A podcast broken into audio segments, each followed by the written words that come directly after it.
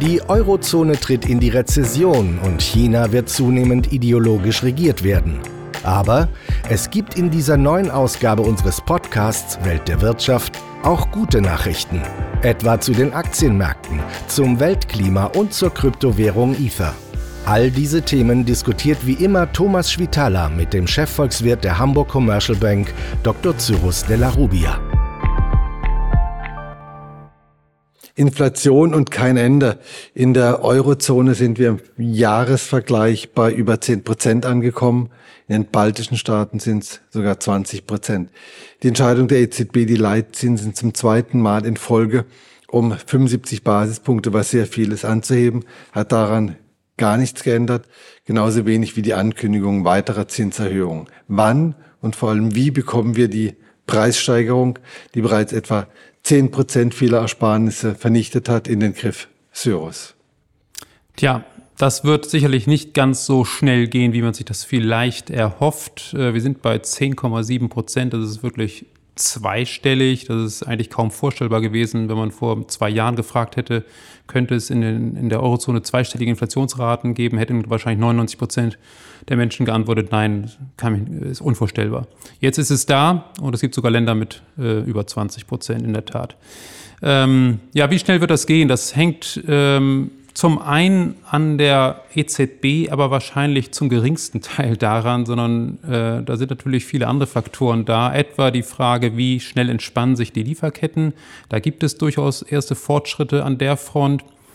Ähm, und die EZB kann ihrerseits dazu beitragen, indem sie über die Zinserhöhung die Nachfrage senkt und auf diese Weise den Abstand zwischen Nachfrage und Angebot etwas zusammen äh, und dadurch den Preisdruck etwas senkt. Aber das wird eine ganze Weile dauern, 12 bis 18 Monate. So lang ist der Lag, die Verzögerung zwischen dem geldpolitischen Impuls und dem, was dann am Ende ähm, an, bei der Inflation dann ankommt. Aber kann die EZB überhaupt eine entscheidende Rolle spielen? Weil es sind ja die Lieferketten, es sind die Energiepreise, die ganz stark dazu beitragen, dass die Inflation so hoch ist. Genau, kurzfristig kann sie das nicht. Und äh, es gibt eine ganz interessante Studie äh, über Länder, die durchaus sehr frühzeitig die Leitzinsen angehoben haben, aber die jetzt mit genau den gleich hohen Inflationsraten zu kämpfen haben wie die EZB auch, der ja vorgeworfen wird, sie hätte zu spät agiert. Aber mittel- bis langfristig, äh, wegen dieses Verzögerungseffektes, kann äh, man durchaus aus der Empirie auch ableiten, dass es eine Wirkung hat. Ähm, entscheidend oder nicht entscheidend, ja, darüber kann man sicherlich trefflich diskutieren äh, und streiten. Ähm, wenn beispielsweise die Rohstoffpreise jetzt massiv nach unten gehen, dann hat das natürlich eine entscheidendere Wirkung als das, was die EZB macht. Äh, dennoch ist es auch aus, aus Gründen der Glaubwürdigkeit wichtig, dass die EZB jetzt agiert und klar macht, wir tolerieren diese hohen Inflationsraten nicht. Riskiert die EZB mit den Zinserhöhungen eine Abschwächung des Wirtschaftswachstums und damit befördert vielleicht noch, äh, befördert sie vielleicht sogar noch eine Rezession?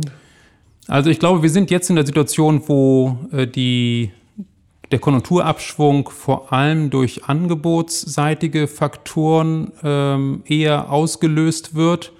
Und ähm, insofern kann. Also angebotsseitige Faktoren heißt, es gibt manche Stoffe nicht und andere sind sehr teuer geworden. Genau, diese typische Lieferkettenproblematik ähm, etwa.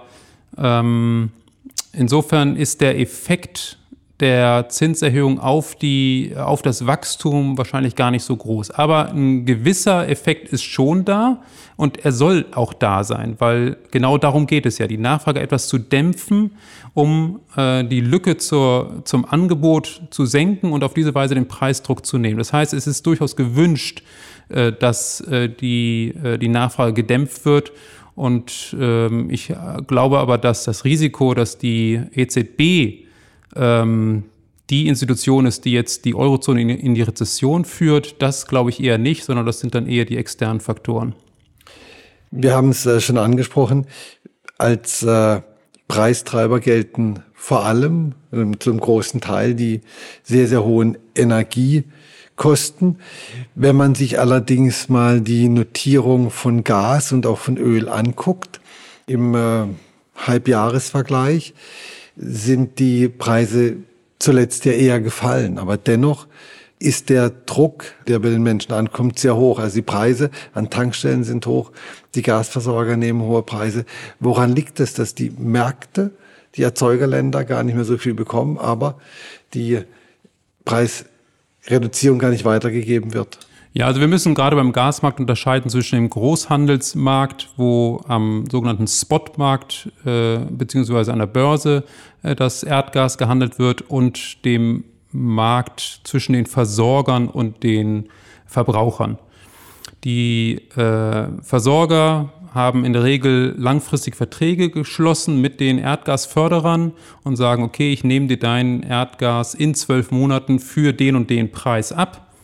Und wenn jetzt am Spotmarkt der Preis sinkt, dann wirkt sich das darauf, daraus, äh, darauf eben nicht aus. Und dann können die Versorger auch nicht die niedrigeren Preise an den äh, Börsen äh, dann weitergeben an die Verbraucher. Und die Verbraucher ihrerseits haben ja in der Regel auch längerfristige Verträge mit den, mit den Versorgern. Äh, und äh, ich, ich beispielsweise habe einen, einen Vertrag über zwölf Monate. 24 ähm, Monate wurde mir auch angeboten. Habe ich gesagt, nee, das möchte ich nicht, dann möchte ich nach zwölf Monaten nochmal raufgucken. Aber äh, insofern kommt das nicht direkt so an. Mm, aber das ist, sag ich mal, normal, beziehungsweise gibt einem ja auch eine gewisse Sicherheit, womit man kalkulieren kann. Von daher ist das durchaus ähm, nachvollziehbar. Aber mittel- und langfristig müssten sich doch die Preisabschläge bemerkbar machen. Auf jeden Fall, wenn eben diese Preise auch so niedrig bleiben. Aber vielleicht gehen wir noch mal einen Schritt zurück, warum sind die Preise so stark gefallen? In den Niederlanden, an der niederländischen Börse sind die Preise ungefähr da, wo sie vor zwei Jahren waren.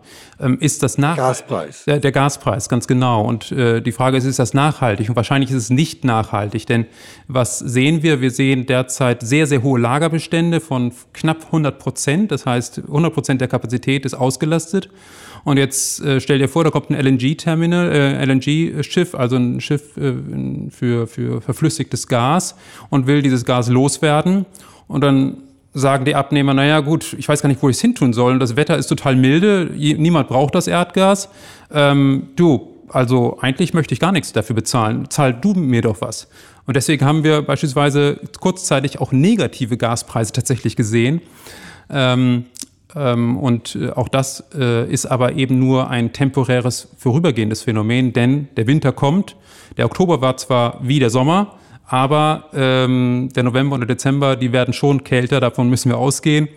Und äh, insofern äh, werden sich die Lagerbestände wieder, äh, werden wieder rückläufig sein und damit gehen dann die Preise auch wieder hoch. Und sie werden, man muss ja bedenken, das ganze russische Angebot fehlt ähm, oder ein Großteil davon fehlt. Insofern werden wir auf einem höheren Niveau, auf Preisniveau voraussichtlich landen, als das vor dem Krieg und äh, äh auch äh, viele Monate davor äh, war. Aber es wird kein so hohes Preisniveau sein, wie wir es jetzt in Spitzen gesehen haben.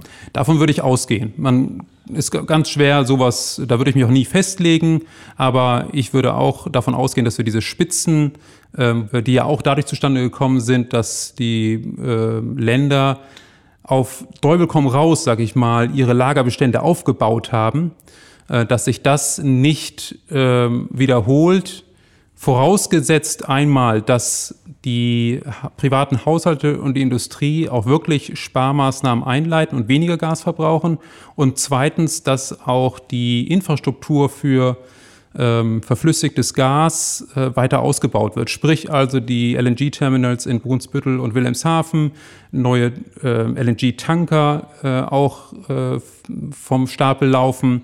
Wenn das alles zusammenkommt, dann glaube ich, äh, dass wir diese hohen Gaspreise nicht mehr sehen werden. Wie lange wird es denn dauern, bis es in Deutschland äh, substanzielle Möglichkeiten gibt, LNG in Empfang zu nehmen? Also der LNG-Terminal in Wilhelmshaven soll zum Jahresende fertiggestellt sein und lieferfähig sein. Und der LNG-Terminal in Brunsbüttel, äh, da äh, las ich, dass das im Februar der Fall sein soll. Und da kommen auch jeweils äh, ordentliche Mengen an? Na, da kommen insgesamt äh, eine, ein Anteil, sage ich mal, von sieben, acht Prozent des deutschen Erdgasverbrauchs an. Also das ist schon ein, ein wichtiger Anteil, aber natürlich nicht reicht noch nicht an die 50 Prozent äh, Anteil heran, die Russland mal ausgemacht hat. Aber es ist ein Anfang. Lass uns doch mal auf äh, die OPEC und den Ölpreis eingehen. Der Ölpreis ist sehr hoch nach wie vor. Und äh, gleichzeitig hat die OPEC jetzt entschieden, die Produktion zu senken. Obwohl äh, speziell die Amerikaner, glaube ich, sehr viel Druck ausgeübt haben, genau das nicht zu tun. Wie kann man das denn interpretieren? Also die OPEC äh, nimmt zwei Prozent, das sind zwei Millionen Barrel am Tag, aus dem Markt. Ist das eine reine, ein rein, rein preispolitischer Ansatz oder kann man da auch sehen, dass ich weiß auch nicht, die, die, da vielleicht noch andere Spiele mhm. gespielt werden im Hintergrund, also es da noch eine politische Dimension gibt. Ja, also es ist wahrscheinlich eine Mischung von beiden. Es ist eine preispolitische Maßnahme insofern, als der äh, dem Beschluss, die Förderquoten um zwei Millionen Barrel zu kürzen, ähm, dem war vorausgegangen durchaus ein Preisrückgang zusammen mit der zunehmenden Erwartung, dass die Weltwirtschaft sich abschwächt und eine abschwächende Weltwirtschaft braucht weniger Öl. Also hat man äh, ist die Befürchtung ganz klar im Raum, dass äh, insgesamt weniger Öl nachgefragt wird. Also das ist, auch, das ist praktisch eine Reaktion auf eine zu kommende, zu erwartende Rezession. Genau, ganz genau. Beziehungsweise eine, eine Abschwächung der Wirtschaft, der Weltwirtschaft würde schon genügen, um auch weniger Ölnachfrage äh, zu, äh, zur Folge zu haben.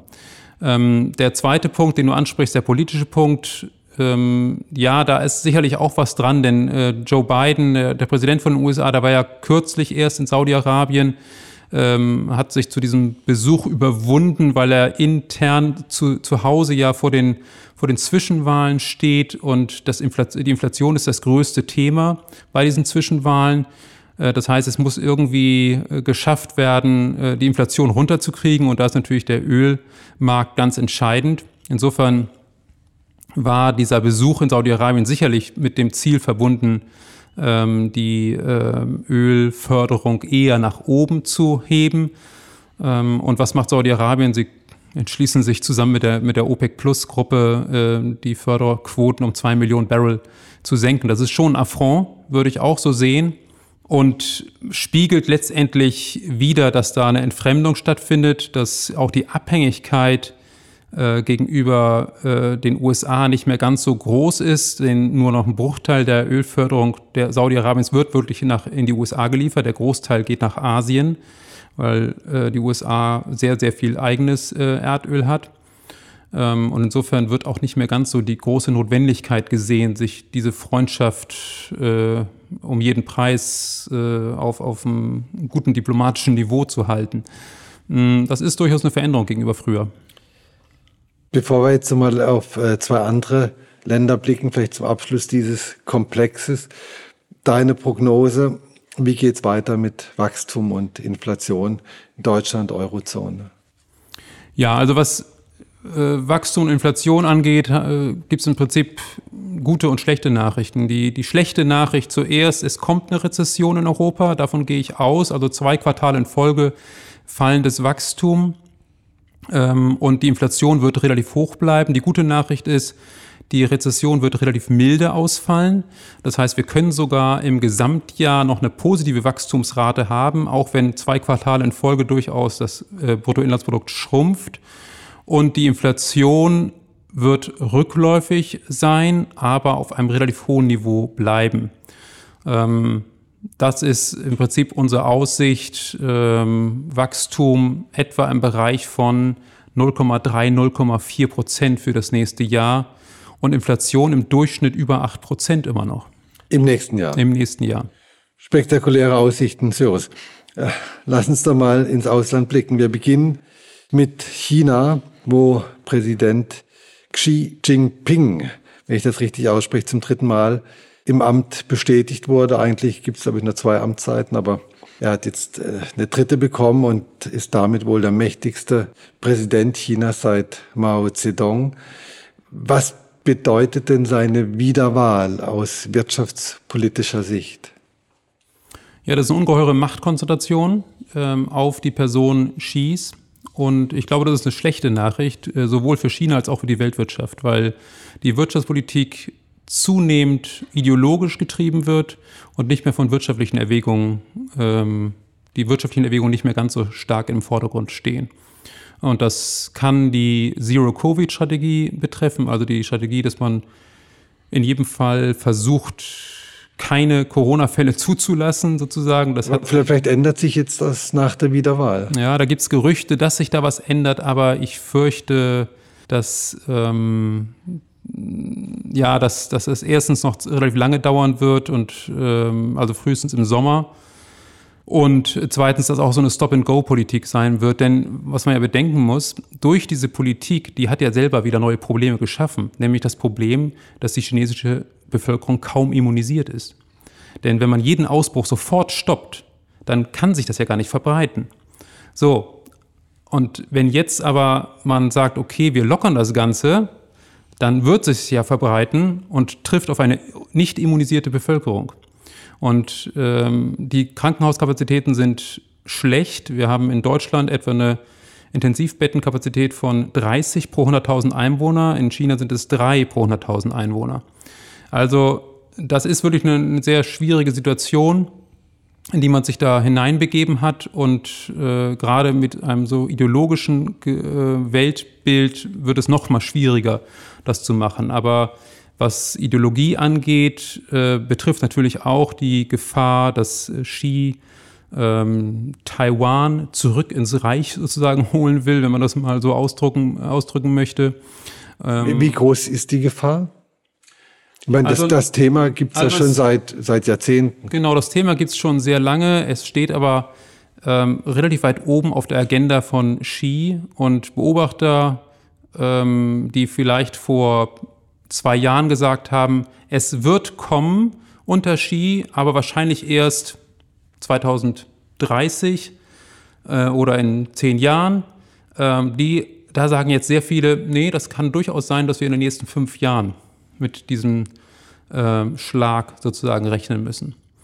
Und das Verhältnis zu den USA, das wird sich auch nicht unter dieser, äh, in dieser Machtkonstellation entschärfen.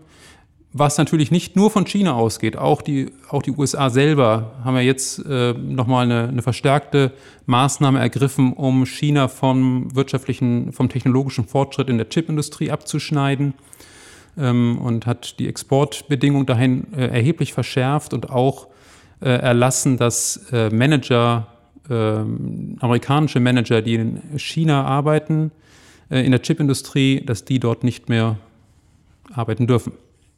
Das ist ja, wir haben ja schon ein paar Mal drüber gesprochen, so das Ende der Globalisierung oder des Welthandels, vielleicht nicht das Ende der Globalisierung, aber da kommen schon Einschnitte auf uns zu oder wir erleben Einschnitte.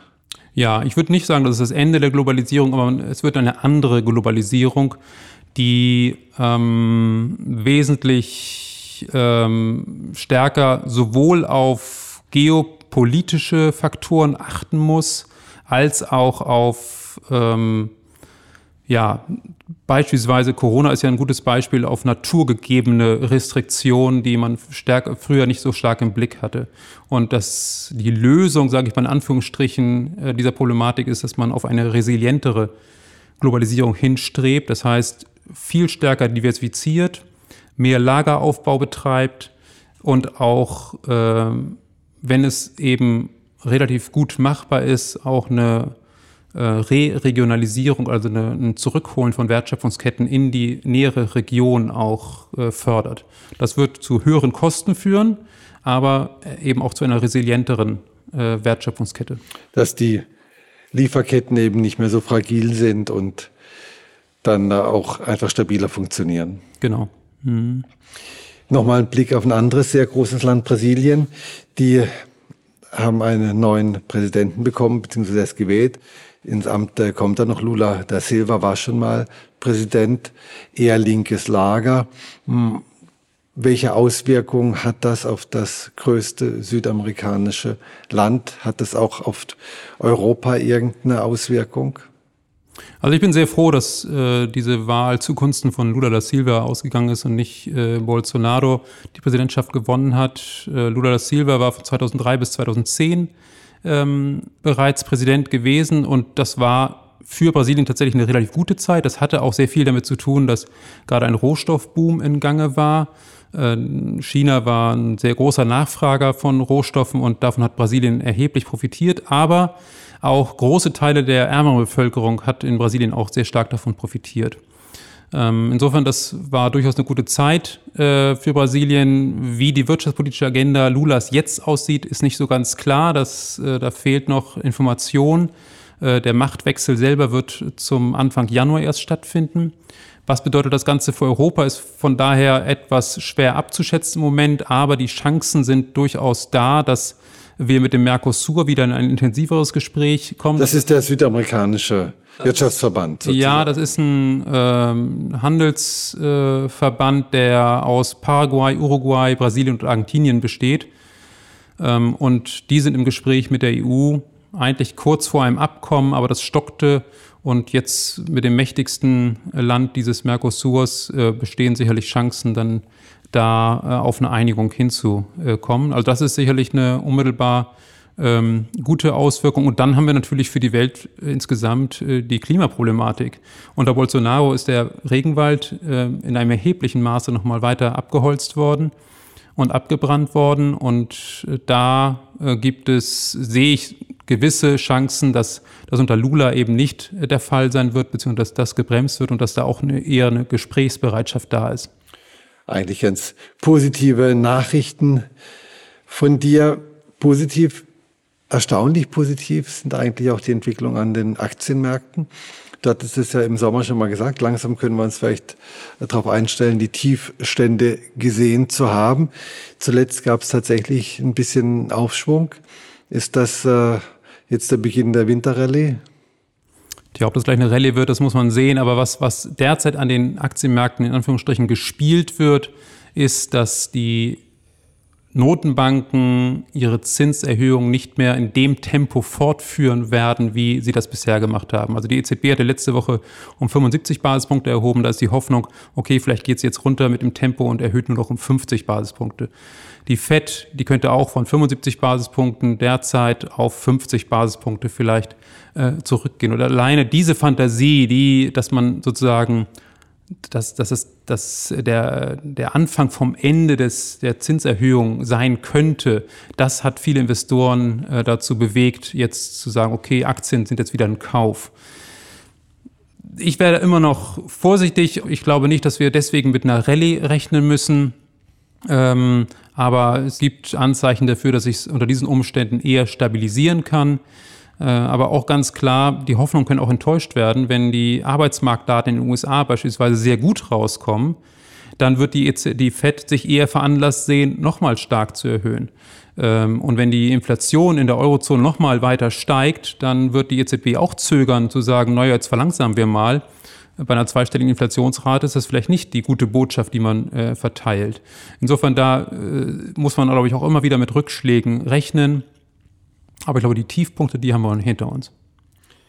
Neulich hast du uns von einem neuen energiesparenden Schürfsystem für die Kryptowährung Ether erzählt und dass das auch eine, ja, fast. Thomas, das wäre dir früher nie so leicht über die Lippen. Nein, das ist, ja, leicht über die Lippen kommt mir immer noch nie. Auf jeden Fall soll dieses neue Schürfsystem ja die ganze Technik revolutionieren. Merkt man das denn auch an den Kursen und an der Nachfrage nach, nach Ether oder vielleicht auch nach Bitcoin? Ja, man sieht es äh, tatsächlich nicht unbedingt an den Kursen. Die Kurse sind ungefähr da, wo sie am 15. September war, dieser, dieser um, diese Umstellung der Ethereum-Blockchain auf das äh, effizientere, energiesparende Verfahren. Ähm, aber das liegt letztendlich darin, dass das auch noch ein paar Schritte auch fehlen, die noch gemacht werden müssen, um dann auch die, äh, ja, die Frequenz, mit der Transaktionen auf der Blockchain durchgeführt werden können, zu erhöhen.